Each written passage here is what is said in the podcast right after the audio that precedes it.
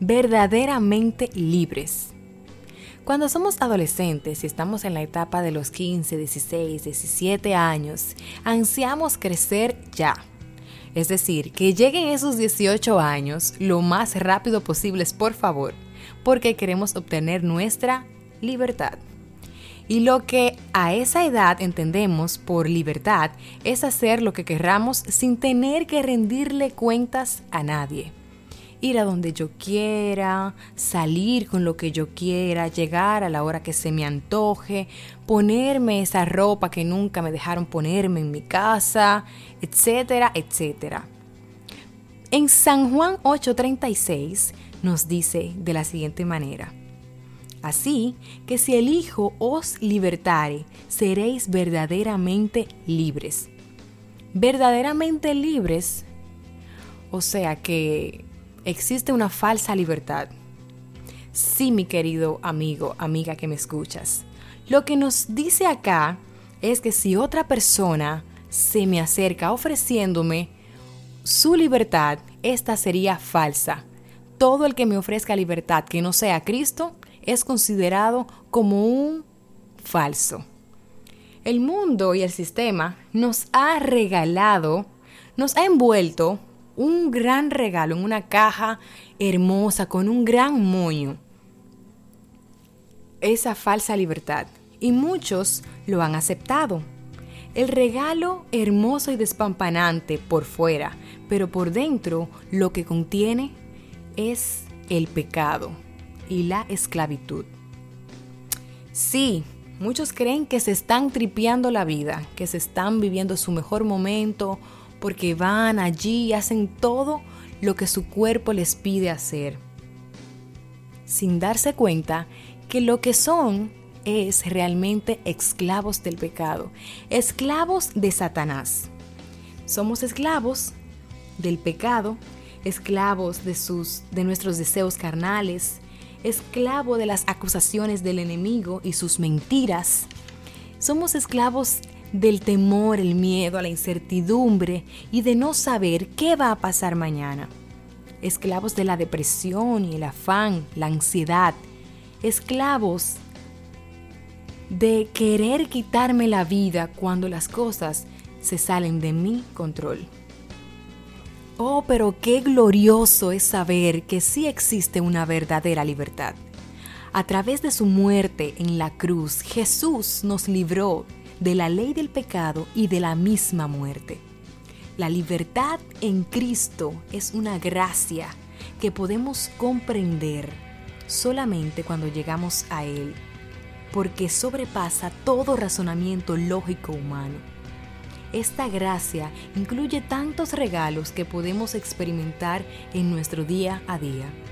Cuando aceptamos a Cristo como único y suficiente Salvador, estamos aceptando una nueva vida y automáticamente renunciando a nuestra antigua manera de vivir, a nuestro viejo hombre, para darle a Cristo todo el poder el derecho y la autoridad de reinar en nuestras vidas. Cuando llegamos a Él, todo lo que fue nuestra manera pasada de vivir queda enterrado, porque en Cristo somos nuevas criaturas. Esto no será nada fácil, pues nuestra naturaleza humana es el pecado y la lucha constante entre lo que quiere el espíritu que está conectado a Cristo y lo que quiere la carne es constante. Mas la palabra del Señor nos dice que en Cristo somos más que vencedores. Así mi querido amigo, mi querida amiga, que te recomiendo que te aferres a Jesús con todas tus fuerzas. Tendrás en Él el derecho y la autoridad de echar fuera todo lo que no sea de Cristo, todo lo que te hace la guerra.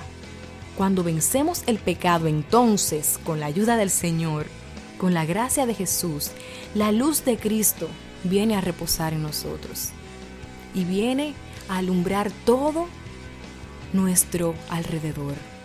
Y cuando Jesús viene a, llenarnos con su luz y esa luz sale de nosotros, todos los que estén alrededor van a querer estar cerca de nosotros, porque no hay una cosa más contagiosa que una persona llena del poder del Espíritu Santo.